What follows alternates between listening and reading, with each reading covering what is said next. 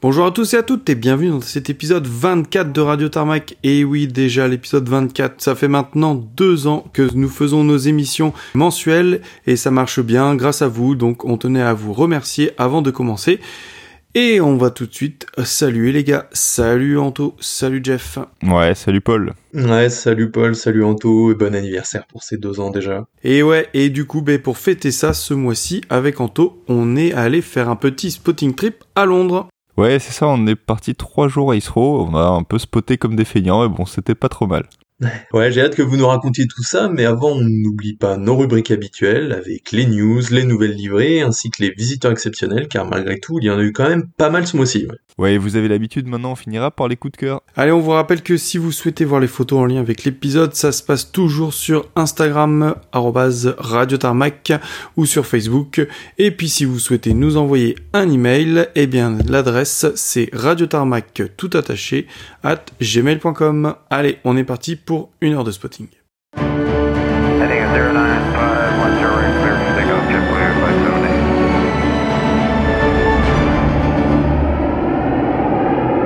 Allez, on commence ce mois de novembre par la grosse grosse mauvaise nouvelle du mois dont vous avez probablement tous déjà entendu parler et aussi vu du coup la terrible vidéo. Il s'agit de la collision en vol qui a eu lieu le 12 novembre aux États-Unis euh, lors du meeting Wings over Dallas. Donc euh, comme vous l'avez vu, la vidéo de cette collision elle est très très impressionnante et surtout elle est très poignante. Donc euh, outre la mort de six personnes qui étaient toutes des grands passionnés d'aviation, elle a aussi conduit à la perte d'un patrimoine aéronautique qui est considérable mais euh, qui passe bien sûr au second plan après les pertes humaines. Donc on va vous parler un petit peu des deux avions qui ont été impliqués dans cette collision. Ben, c'est deux avions qui étaient membres de la CAF, donc de la Commemorative Air Force aux États-Unis, qui est une association qui est bien connue là-bas et qui est elle-même en fait un regroupement d'opérateurs de Warbird. Donc ça regroupe à peu près 160 Warbird allant de l'AT6, passant par l'A26, le B24 ou le B25 et même jusqu'au B29. Et leur but est de réunir au moins un exemplaire de chaque type d'avion qui a participé à la Seconde Guerre mondiale. Donc les deux avions euh, qui étaient impliqués dans cette collision étaient un B-17, donc le N72-27 Charlie, Texas Raider, donc aux États-Unis tous les avions ont leur petit surnom. Lui c'était Texas Raider et il a été opéré par le American Air Power Heritage Museum. Et le second, donc c'était un P63 F1 Air Cobra, donc qui était lui matriculé N6763 et qui avait le même opérateur. Donc pour le B-17, il y avait 5 personnes à bord et le P-63 n'en avait qu'une seule. Et euh, bah, la perte de ces deux avions est une perte vraiment inconsidérable puisque euh, les B-17 en état de vol se comptent maintenant sur les doigts d'une seule main puisqu'il y en aurait en tout 5 qui sont maintenant en état de vol. Et le plus proche de chez nous, c'est Memphis Bell, qui est basé à Duxford. La bonne nouvelle par contre, bah, c'est que j'ai découvert qu'au moins 5 B-17 seraient en cours de restauration en conditions de vol. Et euh, bien sûr, ils sont à différents stades par contre, hein, et certains sont beaucoup plus avancés que d'autres, on va dire. Et je pense qu'il va se passer au moins quelques années avant qu'on envoie un nouveau en état de vol. Mais bon, c'est quand même bon à savoir. Pour le P63, par contre, il y en a plus que 4 en état de vol et qui sont tous aux États-Unis, et donc c'est encore plus rare. Ouais, comme tu l'as dit, hein, c'est vraiment euh, horrible ce qui s'est passé. Hein. Les vidéos sont terribles et glaçantes. Et euh, la perte de ces deux avions de collection, c'est vraiment vraiment triste et c'est vraiment dommage. Allez, on continue avec les mauvaises nouvelles puisque c'est l'aéroport de Maastricht-Eichen a émis une proposition de loi de réduction des nuisances sonores en réduisant voire en bannissant les avions cargo de type 747 et notamment les vénérables 747-200. Alors cette démarche avait pour origine une étude menée en septembre avec l'aide des riverains qui se plaignaient de trop de nuisances sonores provenant d'un certain type d'avion. Les, résultats ont pu démontrer que les appareils de type 747-200 et 400 causaient de nombreuses nuisances, notamment au moment du décollage, alors que les 747-800 provoquaient surtout des nuisances de type vibration lors des passages bas en survol des habitations. Donc c'est basé sur ces données que la direction de l'aéroport a décidé des points suivants. Donc à côté du 1er avril 2023, la première mesure, c'est que les avions donc du type 747-200 et MD-11 ne seront plus admis à l'aéroport de Maastricht et cette décision sera entérinée le 1er décembre. La deuxième sera l'augmentation des taxes aéroportuaires de 100% pour les vols concernant les 747-400 à partir du 1er décembre, avant de les interdire complètement à compter de 2030. Donc cette démarche va représenter la suppression de deux vols effectués en, 200 dès décembre et va contribuer à ce que l'aéroport soit bien sûr donc en pointe dans la décarbonisation du secteur dans le fret aérien. Ouais, ça c'est une grosse, grosse mauvaise nouvelle hein, pour les spotters de Maastricht, hein, car bah, ils avaient encore du super trafic fret. Ouais, c'est ça, il va falloir euh, se dépêcher d'aller à Maastricht euh, avant 2030 hein, si on veut euh, continuer de voir de belles machines là-bas. Et on sait par exemple que la 310 de Jordanian Cargo vient toujours au moins une fois par semaine. Donc pareil, lui il risque de disparaître assez rapidement. Donc si vous êtes pas loin, foncez. Ouais, et puis surtout le trafic 747-200, j'espère vraiment que ça va le faire que le reporter, tu vois, sur Liège ou sur euh, peut-être Francfort, pourquoi pas, et pas tout simplement euh, nous empêcher de voir le 747-200 euh, de Geosky du coup dans le coin, enfin en Europe en tout cas. On va s'organiser un petit trip, on va s'organiser ça. Oui, et puis je pense que la demande en fret est tellement importante en ce moment que ils vont pas pouvoir se passer de 747 comme ça. Allez, eh bien moi je vais quand même annoncer une bonne nouvelle puisque la célèbre compagnie d'agresseurs Draken va ouvrir une nouvelle antenne en Angleterre avec du L159 Alka qu'ils ont renommé Honey Badger. Alors les six L159 sont prêts pour démarrer leurs opérations depuis l'aéroport de Durham Teesside au nord de Leeds. Alors cet aéroport accueille déjà une société qui joue les plastrons pour l'armée puisque c'est la base de FR Aviation qui propose de tracter des cibles avec leur Falcon 20 tout bleu. Alors il y a bien un lien entre FR Aviation et Draken puisque les L159 sont enregistrés auprès de FR Aviation mais sous le nom de Draken Europe. Ouais, après vu qu'FR Aviation appartient à Draken, ça n'a pas dû être trop compliqué non plus. Ouais, voilà. Alors, si on vous en parle, c'est surtout parce que c'est L159. Eh ben, il porte un magnifique camo arctique blanc et noir. Et ça, ça fait plaisir parce que ça change des camos tout gris et tout tristes qu'on a l'habitude de voir sur les avions militaires. Malheureusement, il faudra aller péter au fin fond de l'Angleterre pour les voir, car ils ne vont pas beaucoup sortir, à part pour aller au Riyadh, ils vont rester beaucoup là-haut. Et les compagnies de Raider commencent doucement à s'implanter en Europe. Oui, c'est vrai qu'on connaît tous Ares, donc qui est basé à Nîmes, euh, avec leur euh, MB339, et puis Top Aces, qui euh, déploie aussi des avions en Allemagne et surtout c'est des A4. Donc ça c'est vraiment intéressant. Et euh, on aura en plus maintenant du coup Draken en Angleterre. Et ouais, et puis surtout que bah, on n'a plus de nouvelles des projets de Procore et de Ares d'intégrer euh, d'anciens Mirage 2000 brésiliens dans leur flotte. Alors on se rappelle tous du 2000 siglé Procore l'année dernière à Luxeuil, mais depuis bah on n'a aucune nouvelle. Et à mon avis, et à mon avis, je pense que ça sent pas bon. Ouais bah écoute, à voir, hein. moi j'espère que ça se fera parce que pour de l'agresseur en 2000, ça ça peut être pas mal, surtout pour nous spotters. Je vais prendre la suite, Paul, et ben on part en Turquie. Et euh, petite question pour vous, est-ce que vous avez 21 500 dollars de côté? Bah, pourquoi faire Anto? Ça m'intéresse. Bah écoute, euh, un Ilushin 76, est-ce que ça te dit? Ouais, mais est-ce qu'ils prennent des emprunts? Alors ça, je sais pas, mais par contre, ce qui pourrait t'intéresser encore plus, c'est que c'est un fret. Ça vaut bien un petit crédit, non? Donc c'est euh, un Ilushin 76 qui était immobilisé sur l'aéroport de Erzurum, dans l'est de la Turquie, et qui a été mis aux enchères le 22 novembre. Donc la mise à prix de l'appareil était à 21 500 dollars, donc on n'a pas la valeur finale à laquelle euh, l'avion a été adjugé, mais je pense pas que ça ait volé très haut en tout cas, et en fait on sait même pas s'il y a eu des intéressés d'ailleurs, étant donné que l'avion n'était pas tout jeune. Bah de toute façon, Liuxing 76 c'est increvable. Ouais c'est clair, ça c'est bien vrai. Et donc l'avion qui était euh, mis aux enchères, c'était le 4L SKN. Donc c'était un Ilyushin 76 de la compagnie euh, géorgienne Sky Georgia qui a donc fait faillite. Donc l'avion est sur le tarmac euh, de l'aéroport turc depuis 11 ans maintenant et pour la petite histoire, il avait servi à transporter du matériel humanitaire depuis la Géorgie lors du séisme de 2011 qui avait frappé la Turquie. Donc après son atterrissage, il avait été impliqué dans un incident avec un autre Ilyushin 76 Kirghiz et son pare-brise avait été fortement abîmé. L'avion n'a jamais été réparé ensuite et du coup il est resté cloué euh, sur l'aéroport depuis tout ce temps et évidemment sans voler. En fait, t'essayes de nous vendre un avion qui est même plus en état de vol, quoi. Ouais, bah c'est un peu ça, c'est pas moi qui essaie de le vendre, hein, c'est les Turcs. Mais euh, en 11 ans et sans maintenant, c'est sûr que tout a dû se dégrader euh, assez fortement en tout cas. Après, un avion comme ça, les Ukrainiens ou les Russes, je pense qu'ils peuvent te le remettre en état de vol en deux mois. Hein. Mais bon, surtout que sur les photos, il a l'air en assez bon état quand même. Après, ce qui reste le principal problème, pour moi, je pense que c'est surtout qu'une fois que le nouvel acquéreur sera connu, euh, si on a un d'ailleurs, les services de l'aéroport vont gentiment aller le voir et lui présenter la facture des 11 ans de parking ou au moins une petite partie donc clairement, je pense que c'est vraiment euh, en fait un gros cadeau empoisonné. Ouais, sans parler du fait de comment tu sors l'avion de là si tu peux pas ou si tu veux pas le réparer. Ah, je suis assez d'accord avec toi, ça sent le gros piège. Ouais, c'est clair que c'est sûr que ça sent le piège. Allez, un dernier petit mot, là on n'est plus du tout en Turquie, euh, pour vous dire que le Transal, avec la déco dernier vol et le Falcon 20 de Saphir, ont enfin traversé la route euh, à Toulouse et ils ont donc rejoint le musée Aeroscopia où ils sont maintenant exposés. Ouais, ça faisait longtemps en plus qu'ils attendaient de passer de l'autre côté, comme tu dis, et bah, le Transal, lui, a remplacé l'A400M, qui est apparemment parti se refaire une petite beauté et se faire repeindre. Ouais, c'est ce que j'ai lu en tout cas, et niveau peinture, bah, il commençait un peu à en avoir besoin. Merci les gars, et on va faire une petite euh, mise à jour des meetings comme d'habitude. Euh, on va commencer direct au mois de janvier puisque les dates du Forum économique de Davos, le fameux WEF, hein, euh, eh bien elles ont été publiées et il aura lieu du 16 au 20 janvier. Donc retour dans les créneaux originels à l'endroit originel. Donc on revient à comment c'était avant le Covid. Alors le WEF, hein, le World Economic Forum, on vous le rappelle, hein, c'est le gros forum de toutes les puissances économiques qui se retrouve pour une semaine à Davos en Suisse. Alors vu qu'il n'y a pas d'aéroport à Davos, tous les avions arrivent à Zurich et c'est donc la parfaite occasion pour aller spotter tous les avions gouvernementaux. Ouais, et sans parler des tours en bus organisés d'ailleurs. Exactement, j'allais en parler puisque l'association de spotters de Zurich organise comme chaque année des tours en bus directement sur la tarmac pour shooter les avions au plus près. Donc pour finir, hein, si vous êtes pas trop liner et plutôt avion de chasse, et eh ben le WEF c'est quand même aussi une bonne occasion pour voir des F-18 armés décoller et surveiller le ciel suisse depuis la base de Meringen.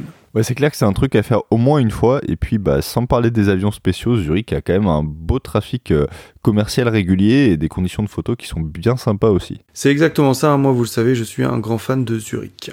Et pour finir, on a aussi les dates du meeting de Melun-Villaroche Air Legend qui sont tombées et ça se tiendra le week-end du 9 et 10 septembre 2023. Merci Paul. Allez, j'enchaîne maintenant avec les débuts d'exploitation. Alors début d'exploitation ou plutôt retour en exploitation pour Sifax Airlines. Donc la compagnie tunisienne a récupéré son AOC en début de mois, AOC qu'elle n'avait d'ailleurs plus depuis 2015 et qui l'empêchait donc opérer des vols commerciaux. Donc la compagnie devrait recommencer ses opérations avec un 737-800, le TSIEH, qu'elle a pris en leasing il y a peu de temps, ainsi que ce CRJ 900, le TSISA, qu'elle possède toujours d'ailleurs. À voir si la compagnie fait appel à d'autres contrats de leasing pour réouvrir ses lignes, dont une grosse partie devrait relier Sfax en Tunisie à la France, et notamment Paris CDG et Lyon à partir de juin 2023. Autre euh, début d'exploitation d'ailleurs, mais on est presque dans le militaire maintenant puisque les Pays-Bas ont officiellement reçu leur 2 Dash 8 sans MPA le 3 novembre. Alors MPA c'est pour Maritime Patrol. Ils seront apparemment exploités pardon, et entretenus par une société privée. Ils vont donc très vite remplacer les Dornier 228 qui occupent actuellement le rôle de patrouilleur maritime. Les deux avions seront opérés depuis Schiphol et devraient être immatriculés respectivement PHCGD et PHCGE. Ouais, et d'ailleurs, hein, je sais pas si vous avez vu, mais en même temps, ils ont aussi reçu deux Agusta Westland de 189 qui seront eux aussi opérés par Bristow, euh, la société privée. Bon, ils ont renouvelé un peu tout en même temps là. Bon, ils ont fait leur marché quoi. ouais, exactement, exactement. Euh, écoute, moi je vais prendre la suite avec les fins d'exploitation cette fois. Et donc on commence par la fin des A380 chez China Southern. Donc on part en Chine, euh, donc avec cette compagnie qui a retiré de sa flotte, c'est 5 A380. Un petit peu surprenant on va dire, alors où certaines compagnies comme Lufthansa, British Airways ou Qantas réintroduisent tous leurs A380, euh, d'autres les retirent définitivement comme la Malaysia ou China Southern. Donc on est un peu dans l'entre-deux. Et donc pour le dernier vol d'un A380 sous pavillon chinois, c'était le 7 novembre avec le B6139 qui a effectué son dernier vol entre Los Angeles et Guangzhou. Donc cette route avec celle depuis euh, Amsterdam étaient les deux seules routes encore opérées par euh, les A380 de la compagnie. Ils seront remplacés dessus par du 787 ou de la 350. Donc pour la, petite historique, Chennai Southern avait reçu son premier A380 en fin 2011 et le dernier début de 2013, donc moins de 10 ans d'opération pour le plus récent, c'est vraiment pas beaucoup. Ensuite, on part en Grèce avec euh, Olympic Air qui a retiré son dernier Dash 8 Q400 le 11 novembre, donc c'était le SX OBB. Et euh, ensuite, une fin prochaine qui a été annoncée ce mois-ci, donc ce sera le retrait des SAP 340 de la compagnie écossaise Loganair. Donc si vous les avez pas, dépêchez-vous. Ouais, c'est dommage hein, parce que Loganair avait une belle flotte avec pas mal de types d'avions et ils sont en train de tout uniformiser pour euh, de l'ATR. Donc bah, si vous avez un petit trip en Écosse, ne traînez pas. Allez, merci les gars pour les news. Encore beaucoup de choses. On aurait pu vous parler de l'Italie qui a passé commande de 6 ravitailleurs KC-46 Pegasus pour remplacer ses vieux KC-767. La Norvège qui a officialisé le contrat de vente de ses F-16 à la Roumanie. On en avait parlé un peu en détail euh, il y a quelques mois. La Suède hein, qui va aussi se débarrasser de ses NH-90, elle aussi malheureusement. Le patron d'Antonov Company hein, qui a affirmé qu'un nouvel Antonov 225 est en cours de production dans un endroit tenu secret. Emirates qui a commandé 5 777F en plus.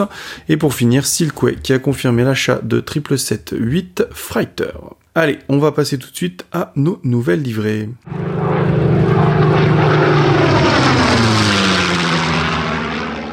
Allez, on commence tout de suite car autant vous dire que ce mois-ci, il y a eu beaucoup, mais alors beaucoup de nouvelles livrées à vous présenter. Donc Coupe du Monde oblige, les compagnies nationales ont intégré des livrées spéciales à leur flotte pour la durée de la compétition. Donc on va vous faire un petit récap des avions que vous pourriez apercevoir d'ici le 18 décembre, du moins en Europe. On commence donc avec Tunisair qui a revêtu ses premiers A320 Neo, le TS IMX et le TS IMZ, d'une livrée spéciale Carthage Eagle dévoilée le 5 novembre. L'avion était visible ces derniers jours à Paris-Orly, Lyon ou encore Marseille. Ensuite, la RAM qui nous gratifie d'un de ses 787, le CNRGC, d'une livrée Atlas Lions avec notamment une tête de lion couleur verte, blanche et rouge sur l'arrière du fuselage dans un style plutôt très graphique. Ensuite, c'est la Lufthansa qui a acheminé l'équipe nationale allemande à leur camp de base de Muscat le 14 novembre via un A330 portant la livrée Diversity Wings, avec un sticker d'une dizaine de personnes de couleurs différentes pour mettre notamment en avant l'ouverture d'esprit sur les genres, les religions ou encore les nationalités dans le cadre d'une compétition où ces valeurs, bah, elles sont pas forcément mises en avant au Qatar. Ensuite, Bruxelles Airlines qui a présenté le 15 novembre son A320 Trident dédié non seulement à l'équipe masculine des Diables Rouges, mais aussi à l'équipe féminine des Red Flames. L'avion immatriculé OOSNO représente donc un trident qui se fond dans un ballon enflammé le long du fuselage arrière, combinant ainsi les symboles des deux équipes. Le souhait de la fédération belge et de Bruxelles Airlines était de mettre en avant les, les équipes féminines encore trop peu médiatisées dans ce sport. Ouais, bon, malheureusement, le 320 Trident n'avait pas la longe suffisante pour euh, amener les joueurs belges à la Coupe du Monde, et du coup, c'est un 330 qui s'en est chargé. Ouais, c'est ça, Anto. Merci pour la petite update d'ailleurs.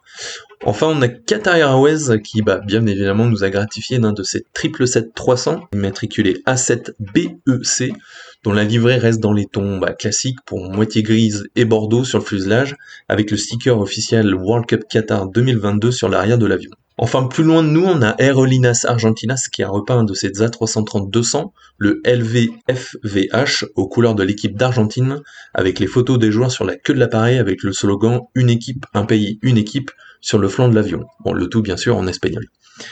L'équipe d'Argentine qui est également à l'honneur sur le 737-800 immatriculé A6FKA de la compagnie Fly Dubai qui a signé un partenariat avec la Fédération de football argentine.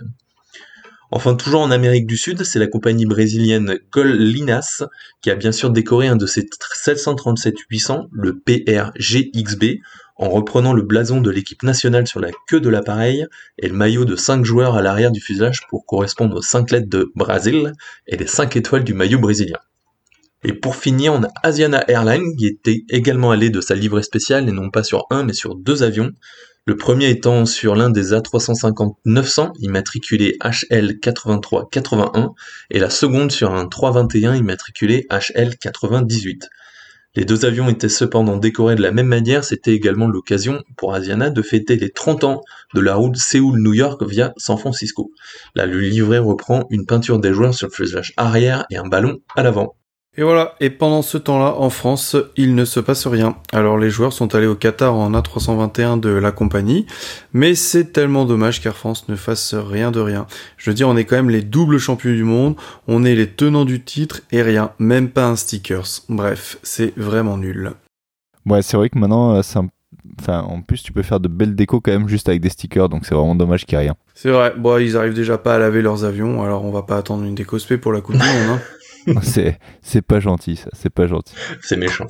C'est clair. Ben là, moi, je vais prendre la suite. On sort de la Coupe du Monde et on revient en Europe avec euh, Air Serbia, euh, donc, euh, qui a reçu un second A330-200. Donc, c'est le YQ ARC qui sera déployé vers New York City et Tianjin. donc en décembre, et l'avion affiche une livrée spéciale donc, qui inclut sur la queue de l'appareil une peinture du physicien et chimiste serbe Mihailo Pupin, donc dans les couleurs nationales rouge, bleu et blanche.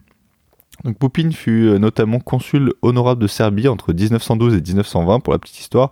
Il joua un rôle important dans la définition des frontières dans l'après-guerre. Il fut également un des 12 membres du National Advisory Committee for Aeronautics, donc ex-agence fédérale américaine chargée de la recherche dans le domaine aéronautique entre 1915 et 1958 et qui donnera par la suite naissance à la NASA. Eh bien, pour finir, on vient aussi de découvrir le premier 760F de Air Canada, qui est vraiment superbe. Alors, il reprend les couleurs de feu Air Canada rouge, hein, donc euh, avec un fuselage blanc et une feuille d'érable stylisée euh, sur la dérive, et il a gagné les titres Air Canada Cargo. Et le deuxième 767F qui est sorti de peinture, c'est celui de Islander, qui reprend la nouvelle livrée euh, de la compagnie qu'on peut déjà voir sur les 737 MAX. Allez, merci les gars, on va passer tout de suite aux visiteurs exceptionnels. Et on enchaîne directement avec Brest au début du mois, avec un petit C-130 marocain, le CNAOJ, qui a fait juste un aller-retour dans la folie, qui est reparti sur le Maroc. Ouais, les, les C-130 marocains qui sont vraiment magnifiques avec leur camo sable, ça devait pas mal détonner hein, avec le gris brestois. Ouais, c'est clair, beau contraste pour de belles photos. Hein. Ensuite, on part à Nantes le 6 novembre avec un Falcon 7X de l'armée de l'air belge, le OOFAE. Autre passage pour Nantes le lendemain avec un, G un Gulfstream 550 de l'armée grecque, le 678. Ensuite, à Bordeaux, qui a commencé le mois avec un des 777F de la CMA CGM, venu le soir du 2 novembre. À Tarbes maintenant, on a des bonnes et des moins bonnes nouvelles d'ailleurs. La bonne, c'est que le 5 novembre, c'est le 330 Neo d'Azul qui était en stockage, est parti pour le Brésil, et ce 330 est particulier puisque c'est celui avec la livrée rose qui est absolument magnifique. Donc, triple 7 de Azure Air qui a aussi quitté Tarbes, donc du coup le 20 novembre. La mauvaise nouvelle, par contre, c'est que le 14 novembre, c'est l'arrivée des A380 de Malaysian Airlines qui sont arrivés à Tarbes pour du stockage, voire bah, pire. Ils devraient tous être arrivés d'ici la fin de l'année, malheureusement. Ouais, les avions arrivent un par un et ils arrivent euh, en direct de Kuala Lumpur, donc avec euh, une livrée Malaysia, euh, avec la livrée entre guillemets normale pour l'instant, juste avec le nom et le logo de la compagnie qui ont été effacés. Ouais, un peu deg, hein, perso, parce que j'ai jamais vu de 380 malaisiennes. Ouais, pareil, il faudrait qu'on y aille, qu'on descende dans le sud. De toutes les façons, les 380 vont devenir très rares, donc, comme, comme on vous l'a dit tout à l'heure. Ensuite, on reste dans le sud, à Biarritz avec la visite d'un V22 le 27 novembre, juste pour un petit stop fuel entre l'Espagne et le Royaume-Uni. C'était le 11.0058. On remonte dans le nord en Bretagne, à Rennes maintenant, avec le retour d'un A330 de Lufthansa pour du fret. Il s'agissait du DAIKG et il est reparti sur Vienne. On reste en Bretagne avec l'arrivée du 7 novembre d'un Gulfstream G550 de l'armée de l'air grecque, le 678, le même qui est allé à Nantes.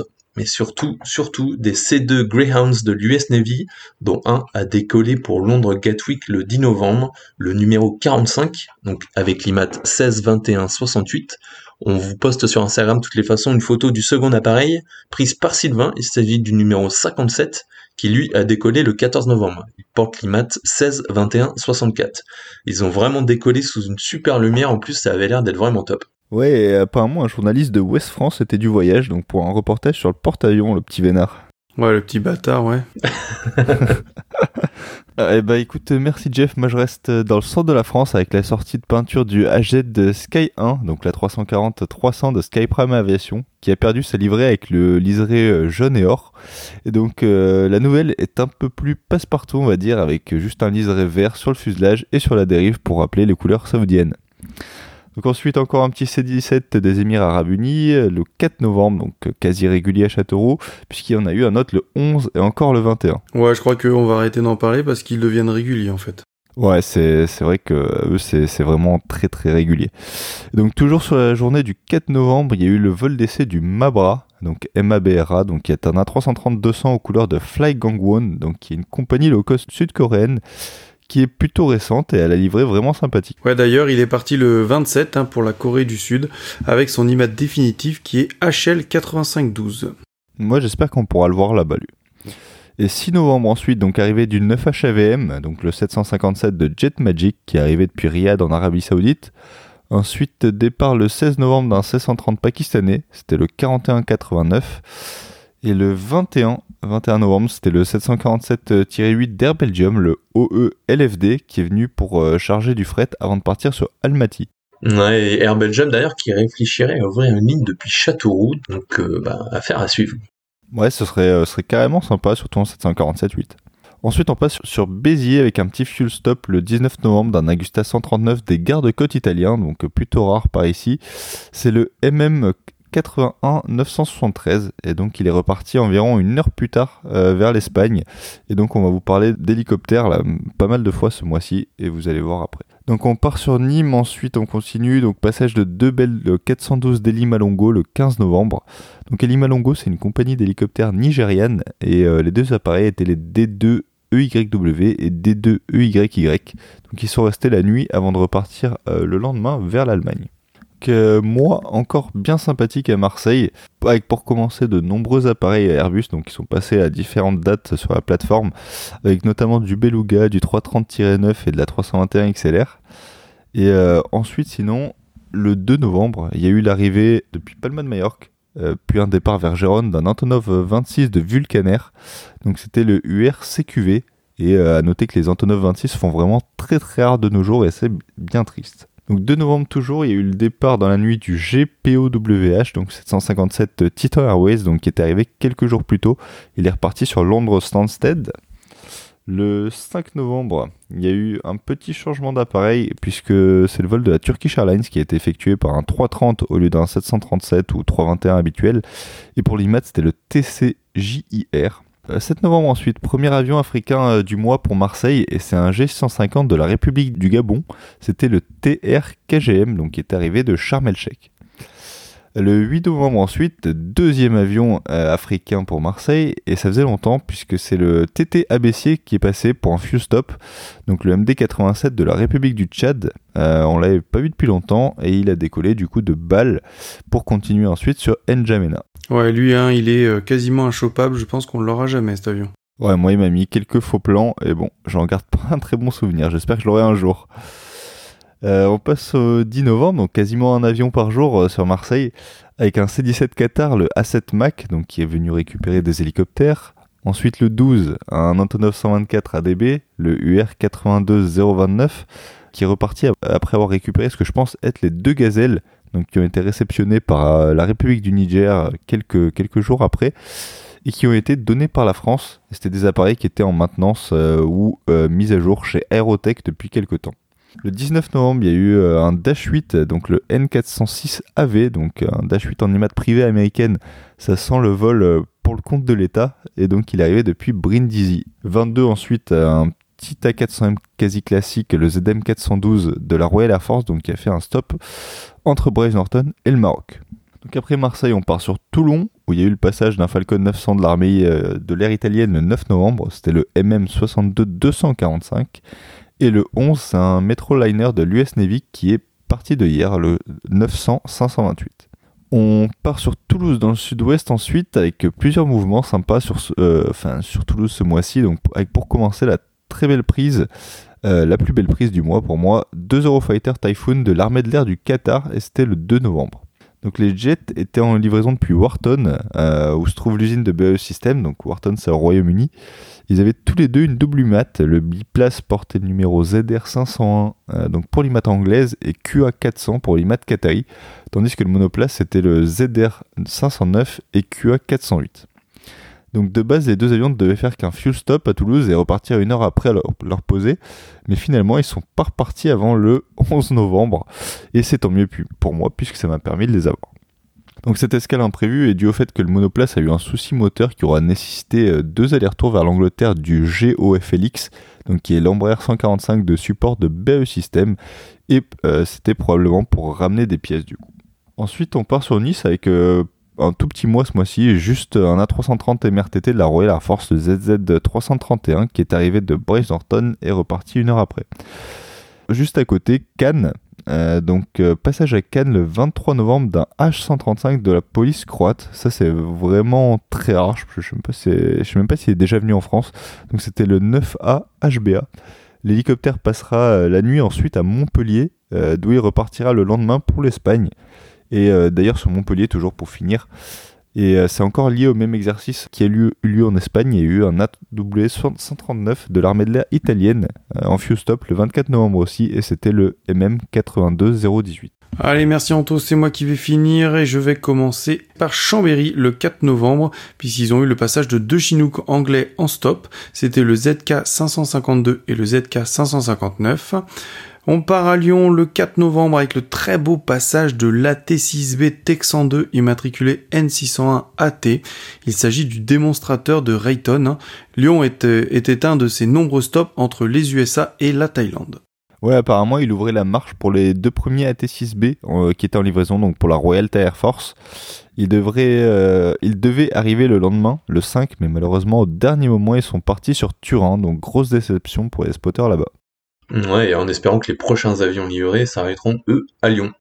Ouais, le 12 novembre, ils ont aussi eu le nice stop du F-Wave, un WAVE, un des prototypes du Falcon 6X de Dassault Aviation. Le 20 novembre, nouveau nice stop, mais d'un hélicoptère cette fois avec l'Agusta 139 immatriculé HZ AC33, une magnifique machine de Saudi Aramco. Le 21, passage d'un C-130 canadien, le 130-604. Il arrivait de Paphos et il est reparti sur Presswick. Le 1er novembre, c'est le 787 de Hainan, le B1342, qui est venu faire du fret sur Vatry. Alors Vatry, ils ont l'habitude des 787 Hainan, hein, mais lui portait la livrée spéciale Boao Hop City. Le 4 novembre, petite session d'entraînement toujours à Vatry d'un 330 MRTT de l'escadron de ravitaillement multinational, c'était le T058.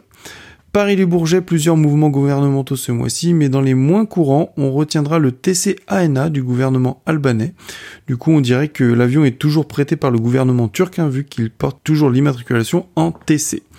Passage à noter aussi celui d'un C-17 de l'US Air Force le 18 novembre, c'était le 07 71 82. Il est reparti vers la base aérienne de Camp Springs aux États-Unis. On part sur Charles de Gaulle, arrivé le 4 novembre aux dernières lueurs du soleil du P4 787, le fameux 787 privé qui était jusque-là euh, aux couleurs d'Aéromexico. Eh bien, il arbore maintenant une déco blanche plutôt sobre avec les titres solidaires. Un autre avion bien sympa sur CDG ce mois-ci, c'est le 340-300 de la compagnie vénézuélienne Conviasa, le YV3507. Alors le pourquoi de la venue, on ne l'a pas. On sait qu'il est arrivé le 10, mais ça devait probablement être avec des membres du gouvernement.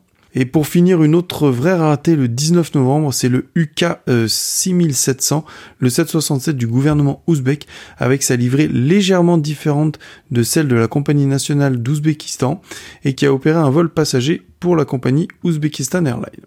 Orly, pour moi, c'est le visiteur du mois hein, qui est venu. Pourtant, il y a eu du lourd, du lourd. Mais arrivé le 9 et reparti le 12, eh bien, il y a eu le FAC 1219, un 737-700 de la force aérienne colombienne. Vraiment le truc pas courant chez nous. Sinon, euh, petit passage le 11 novembre du Falcon 900 T18-3, toujours sur Orly. Allez, on part à Bâle maintenant, 1er novembre, passage pour un fuel stop du Kamof K32 HBXK Daily Suisse, probablement pour faire de la douane. Genève maintenant, avec du beau trafic là aussi, puisque le 6, c'est la venue d'un 747 fret de Flymeta.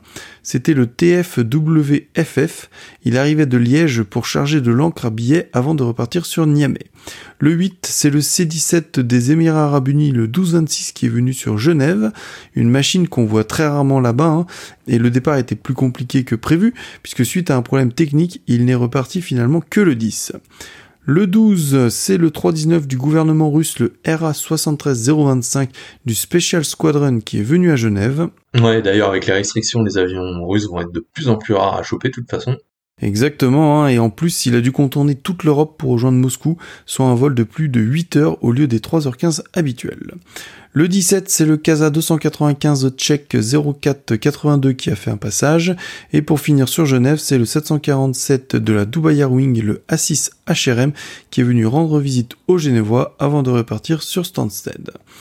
Pour finir, on va en Belgique, à Liège, avec une belle prise le 13 novembre et l'arrivée d'un 767-300, le 9H CAD, appartenant à Challenger Lines, mais qui porte encore sa magnifique livrée de l'ancienne compagnie Pegasus Flight. Ouais, du coup, ben, un mois très chargé encore pour novembre. hein. C'est vraiment. euh, c'est un peu bizarre pour cette période de l'année. Mais bon, on a des, aéroports qui vraiment mènent la marche.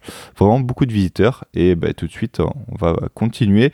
On va passer sur un autre gros aéroport. Et cette fois, c'est au Royaume-Uni pour notre dossier sur London Heathrow. Allez, en dossier ce mois-ci, on vous emmène dans un endroit qui est un petit peu la mecque du spotting commercial, London Heathrow. Alors, on en est sûr, certains d'entre vous y sont déjà allés, mais on a décidé de vous en parler puisque bah, Anto et Paul, ouais, moi j'étais resté au Bercail, ont décidé de se faire un petit trip spotting là-bas il y a quelques jours, le week-end du 26 et 27. Allez, je vous laisse les gars présenter ce petit week-end qui avait l'air quand même très sympa. Ouais, bah c'était pas mal, Jeff. C'est vrai que c'était vraiment bien pour un trip spotting euh, d'automne. On s'est euh, quand même bien régalé.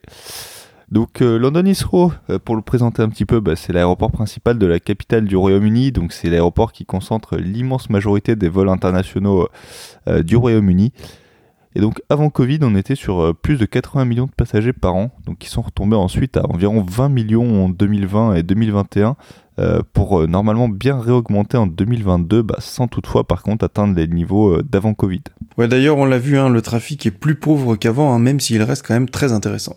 Alors oui, niveau trafic, bah, c'est vrai qu'on a été un poil déçu pour tout vous dire, avec des, des compagnies très, très exotiques qui étaient absentes, avec bah, déjà quasiment aucune compagnie asiatique, euh, quasi aucune chinoise, et euh, peu de compagnies africaines, donc seulement Kenya et Rwandair. Il y avait euh, plus Air New Zealand aussi qui a dé- décidé de se retirer de Londres il y a plus de Garuda, mais bon. Ouais, après tu râles, mais il y avait du beau aussi quand même. Ouais, bah oui, clairement, Jeff, hein, me fait pas dire ce que j'ai pas dit. Heathrow, c'est une des meilleures plateformes d'Europe, donc euh, avec, euh, comme on dit, une chier de gros porteurs, avec euh, bien sûr le hub de BA et tous leurs types d'avions, euh, 777, 787, 350, 380. Euh, mais il y a aussi eu du rare que tu peux voir qu'à Londres, Euh, enfin plutôt qu'à Heathrow, on va préciser. Donc par exemple le 380 ou 787 Qantas, le 787 Biman Bangladesh, 787 Royal Brunei, 787 Azal, Vistara, euh, 321 JetBlue entre autres, et euh, un poil moins rare, il y a aussi euh, du 787 Egyptair, 777 Latam, 787 Royal Jordanian, Eva Air, les compagnies du Golfe. Bref, euh, il y a vraiment de quoi faire, il y a même un petit peu de cargo sur Londres avec euh, une base DHL et environ euh, 4 à 5 autres vols euh, cargo par jour, donc euh, entre autres KT, euh, KT Pacific Cargo, Titan Airways et son euh, 321 P2F, ou euh, donc de la 300, du 757 ou 767 DHL, euh, plus quelques petites surprises comme nous on a eu avec un 330 freighter MNG. Ah, ça fait plaisir à entendre ça quand même. Ouais, bah carrément, bah nous ça nous a bien surpris aussi.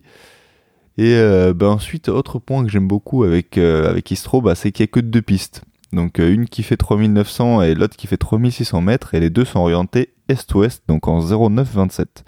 Donc en gros, c'est assez simple, il y en a une pour les départs et une pour les arrivées, euh, à quelques exceptions près, euh, style les cargos qui se posent principalement sur la piste sud pour gagner du temps de roulage. Ouais, c'est pas comme Amsterdam, hein, par exemple, où avec euh, leurs 5 pistes, hein, tu pries un peu pour avoir l'avion que tu veux. Après, c'est probablement l'aéroport international le plus simple pour spotter. Hein. Madrid, Amsterdam, CDG ou même Francfort, hein, tout ça, ce sont des aéroports où, malheureusement il faut faire des choix. Et à Londres, c'est ça qui est bien, c'est que t'as pas besoin de faire des choix. Tu te mets au départ ou aux arrivées et t'es sûr de taper 99% du trafic. Ouais, voilà, euh, Paul. Donc, comme tu dis, c'est 99% du trafic parce que bah il y a juste deux trois tips à, connaître sur Isro pour pas te faire avoir. Donc, euh, bah quand c'est du vent d'ouest, il y a un changement de piste qui intervient à 15 heures pour euh, des raisons de bruit et de nuisance liées au voisinage de l'aéroport. Et donc, la piste de décollage devient à ce moment-là celle d'atterrissage et inversement.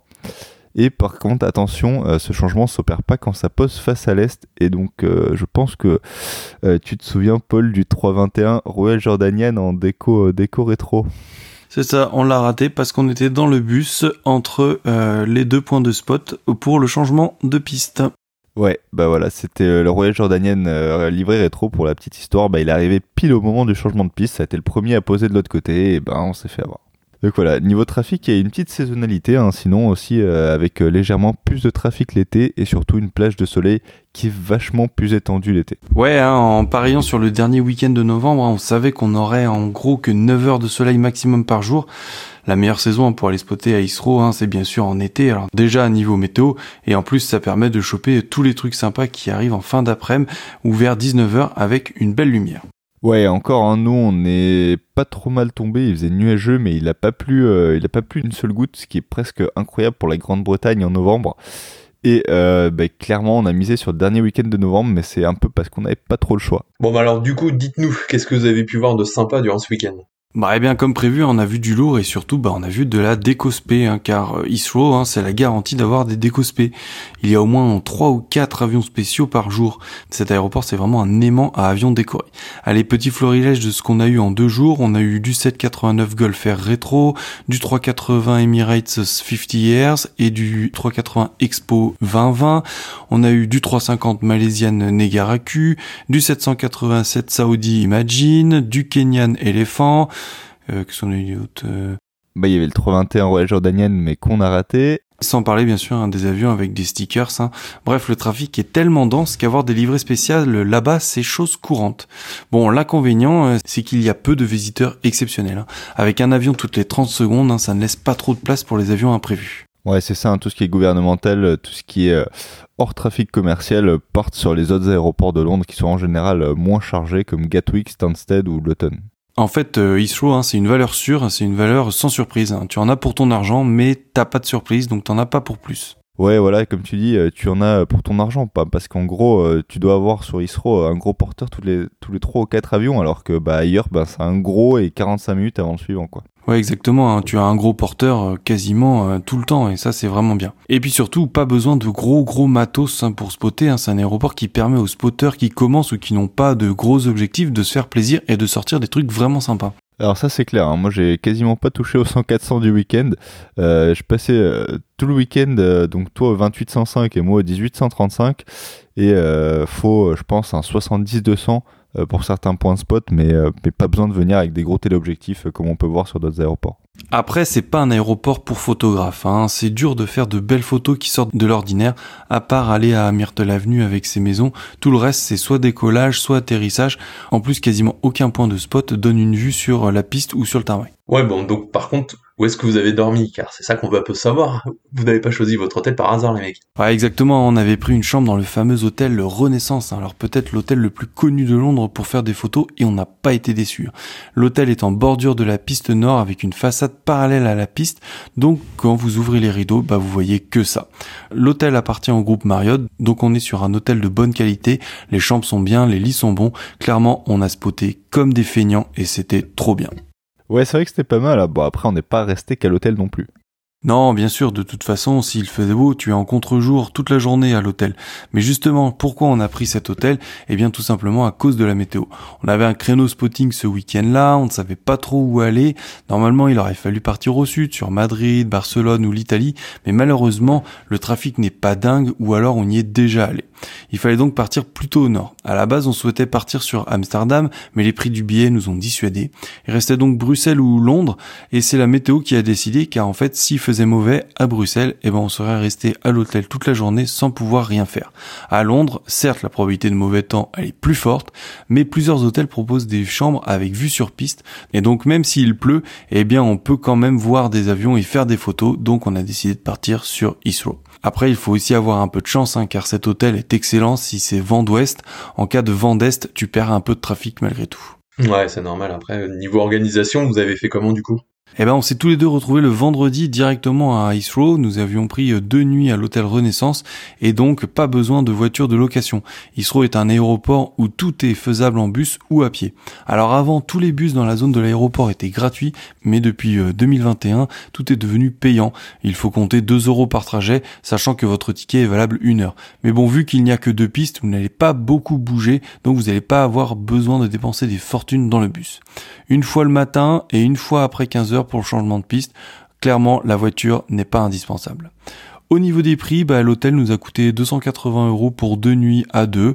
Et après la bouffe, il y a un McDo à 3 minutes de l'hôtel ou un pub à 5 minutes. Et sinon, si vous souhaitez faire vraiment des économies, il y a une station-service à 200 mètres de l'hôtel avec des sandwichs et des nouilles déshydratées. Donc pour 5-10 euros, vous avez de quoi bien manger. On ne va pas se mentir, hein, l'Angleterre c'est cher, mais London Heathrow ça reste accessible si vos billets d'avion sont pas chers. Et comme je l'ai dit, c'est un aéroport très accessible pour le spotting. Donc clairement, n'hésitez pas. Ouais, comme d'habitude, on va pas vous donner le prix de nos billets d'avion vu que ça dépend vraiment des jours de l'aéroport de départ et de la compagnie. Et euh, juste un autre truc, euh, Paul, c'est que tu parles du prix de l'hôtel, c'était 280 euros pour deux nuits à deux. Euh, mais il faut aussi dire qu'on l'a réservé même pas 10 jours à l'avance.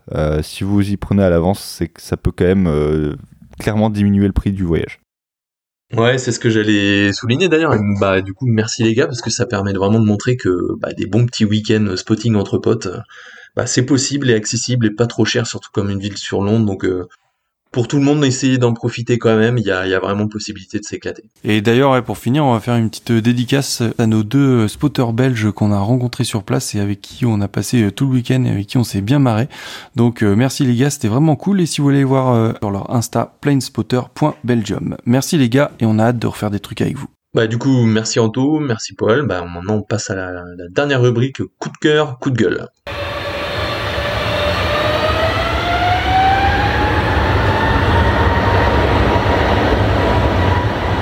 Allez, pour mon coup de cœur de ce mois-ci, on était au Royaume-Uni et on reste au Royaume-Uni du coup avec ce qui devrait plutôt être le dernier engine run d'un superbe avion, donc un ancien bombardier stratégique de la Royal Air Force, un Avro Vulcan. Donc c'est euh, pas le dernier engine run du type d'avion, c'est le dernier engine run de cet avion en particulier, donc le XH 558 de l'association Vulcan to the Sky qui est euh, basé à Doncaster, donc à 2h30 de voiture environ au nord de Londres. Donc, comme vous le savez peut-être, l'aéroport de Doncaster devrait fermer euh, dans les mois qui viennent et euh, donc toute activité doit y être suspendue, ce qui veut aussi dire que l'association ne pourra plus utiliser l'aéroport pour faire euh, donc ses taxi run et ses engine run. Donc, c'est déjà assez triste. Mais bon, en plus de ça, elle est aussi censée rendre ses locaux l'année prochaine, donc à cause de cette fermeture toujours, et ce qui fait que le Vulcan doit être déplacé avant juin 2023. Donc évidemment, déplacer un avion de ce type n'est pas une chose facile et plusieurs solutions ont été envisagées, y compris la possibilité d'un ferry flight. Donc il faut savoir que le XH 558 a été le Vulcan qui a été remis en service après le dernier vol du type et donc de son retrait euh, de la Royal Air Force. Il a ensuite été présenté en vol lors de très nombreux meetings aériens par l'association jusqu'en 2015, d'où son nom d'ailleurs euh, Vulcan to the Sky. Donc l'hypothèse du ferry flight a ensuite euh, été abandonnée en raison des nombreux obstacles qui sont présentés et du coup bah, reste l'option de le déplacer. Donc seul hic et qui est énorme, c'est que bah, pour le transporter, euh, l'association va être obligée de, l'empêcher en fait de rallumer ses moteurs à l'avenir puisque les équipes vont euh, probablement devoir neutraliser des systèmes pour pouvoir le transporter en morceaux de taille correcte. Et donc c'est le 20 novembre que cet avion a fait ce qui devrait être son dernier engine run devant euh, quelques dizaines de personnes. Alors depuis, il y a eu un petit changement, euh, donc c'est pour ça que je dis devrait, c'est que l'association a dit espérer faire un autre engine run en 2023. Donc ça c'est vraiment à suivre. Et en tout cas, ça prouve une nouvelle fois qu'il faut profiter des avions tant qu'on peut et euh, tant qu'on peut les voir surtout. Donc si vous voulez voir et entendre un Vulcan en vivant, donc il y en a encore au moins deux en état de roulage et donc euh, qui en font environ 2 à 3 par été.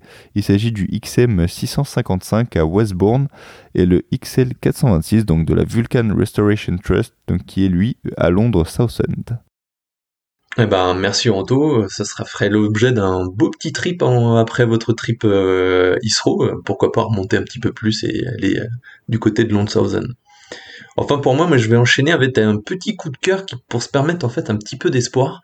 En fait, ça concerne une annonce qui a été faite en Russie par United Aircraft Corporation, qui a annoncé vouloir restaurer certains types d'avions bien précis afin d'alimenter ces compagnies nationales dont les flottes deviennent, bah, suite au conflit ukrainien, de plus en plus faibles en, termes de spare parts et de pièces détachées. Et notamment sur des vecteurs type Airbus ou Boeing. En fait, c'est donc sur la flotte de la compagnie Feu Paulette Airlines qu'UAC a décidé de remettre en état notamment un Antonov 124-100, deux Jushin 96-400, ainsi que 8 Tupolev 204 et Tupolev 214. Alors ces avions sont annoncés dans les airs pour 2024 et auront pour objectif dans un premier temps de renflouer les flottes de compagnies cargo telles qu'Aviastar TU, Red Wings et Volganep via des contrats de leasing. Alors des essais sont également en cours côté motoriste afin de contrer les sanctions internationales avec notamment des tests pour certifier le MC21 avec les moteurs Aviat Vigatel, excusez la prononciation, PD14 alors qu'ils étaient initialement motorisés avec des Pratt Whitney 1400G depuis fin 2021. Pour ceux qui s'en souviennent d'ailleurs, Paulette, qui signifie voler en russe, était notamment un des deux opérateurs de l'Antonov 124 avec Volga-Dniepr et a dû cesser toute activité en novembre 2014 suite à sa faillite. La compagnie reliait notamment en France Paris-Vatry pour des vols passagers au départ de Voronezh, ville située à 500 km au sud de Moscou. Donc espoir donc comme je le disais, car on peut imaginer revoir un jour ces avions en Europe de l'Ouest d'ici quelques années, une fois le conflit ukrainien terminé. Allez, merci Jeff, c'est moi qui vais conclure ce podcast et ce coups de cœur. Et je vais vous parler d'un reportage sorti sur Netflix en milieu de mois qui s'appelle Pepsi Où est mon avion? Ou Pepsi Where is my jet? en VO. Alors c'est une alors c'est une série de quatre épisodes hein, qui raconte l'histoire folle d'un Américain qui a pris au pied de la lettre une publicité pour Pepsi. Alors dans les années 90, hein, Pepsi et Coca-Cola se font la guerre sur le marché des colas et là où Coca a une image assez familiale, Pepsi décide de conquérir la jeunesse avec des spots publicitaires décalés, agressifs et très accrocheurs. Et donc en 1995, Pepsi sort une publicité estivale à la télé qui donnait la possibilité aux jeunes de collecter des points et de les échanger contre des goodies comme des t-shirts, des lunettes de soleil ou encore des vestes. Aujourd'hui, hein, c'est quelque chose de très courant et on a tous fait ça un jour dans notre vie de collecter des vignettes. Alors pour vous expliquer le spot TV hein, que vous retrouvez ultra facilement sur le net, on voit un ado se réveiller, mettre un t-shirt Pepsi, puis sa veste Pepsi, ses lunettes avec à chaque fois en dessous le prix en points du dit objet qui s'affiche. À la fin du spot, l'ado arrive au lycée non pas en vélo mais en AV8 arrière, le fameux chasseur britannique à décollage et atterrissage vertical. Alors cet avion a été notamment mis en avant à la fin du film True Lies, hein, le film avec Schwarzenegger sorti juste un an avant, en 1994. On voit donc le gamin hein, poser le arrière dans la cour du lycée et y descendre pour aller en cours avec la mention écrite Harrier Jet 7 millions de points. Et c'est là où ça dérape en fait, car dans cette publicité, il n'y a pas de petit astérix avec les petites lignes en bas dont on a l'habitude. Non, il n'y a rien du tout. Ce qui fait que si vous collectez 7 millions de points, eh bien Pepsi doit vous offrir un arrière. Et donc forcément, il y a un gamin de 20 ans qui s'est mis en tête de collecter les 7 millions de points pour récupérer bah, son arrière. Bref, pour vous donner un ordre d'idée, 7 millions de points à raison de 5 points par pack de 12 canettes, ça correspond à 1,4 million de packs, soit 16,8 millions de canettes. C'est comme boire 190 canettes de Pepsi par jour pendant 100 ans et surtout, ça reviendrait à dépenser plus de 4 millions de dollars en soda. Mais le gars, il lâche pas l'affaire parce qu'en fait, il pense que c'est un investissement et il le prend comme ça, car en fait, un Harrier neuf, ça vaut 30 millions de dollars prix catalogue. Vous pouvez donc acheter un chasseur neuf pour 12,5% du prix de catalogue, soit une réduction de près de 87,5% du prix. Et donc le gars se lance dans l'aventure. Alors je vous rassure, hein, je vous spoil rien du tout, car ce que je vous dis, ce sont les 20 premières minutes du premier épisode. Mais le gars donc s'embarque là-dedans et essaye de trouver le moyen de collecter tous les points pour avoir son arrière de Pepsi. Alors chaque épisode fait 40 minutes, hein, c'est en mode Netflix, c'est super bien filmé, c'est super bien monté, ça coule tout seul. En plus on a quelques images de arrière et d'autres machines, on voit même un Mirage 3 euh, français d'ailleurs.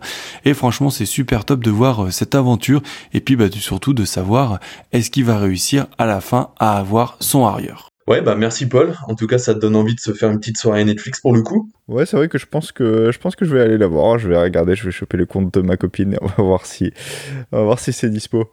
Écoute Paul, tu conclus euh, notre épisode 24 de Radio Tarmac. Donc euh, n'oubliez pas qu'on est sur les réseaux sociaux, Radio Tarmac euh, gmail.com si vous voulez nous envoyer un mail ou à Radio Tarmac sur Instagram également pour retrouver les photos en lien avec l'épisode du mois. Et bah on va vous dire au mois prochain. Au mois prochain. Ciao les gars Allez, salut les gars, merci, à bientôt. Allez, merci à tous pour ces deux ans de podcast. On vous rappelle que c'est quand même grâce à vous. N'hésitez pas à nous contacter, hein. on est toujours content de répondre à vos emails. Et on se voit euh, le mois prochain pour le dernier épisode de 2022 avant de rattaquer 2023. Ciao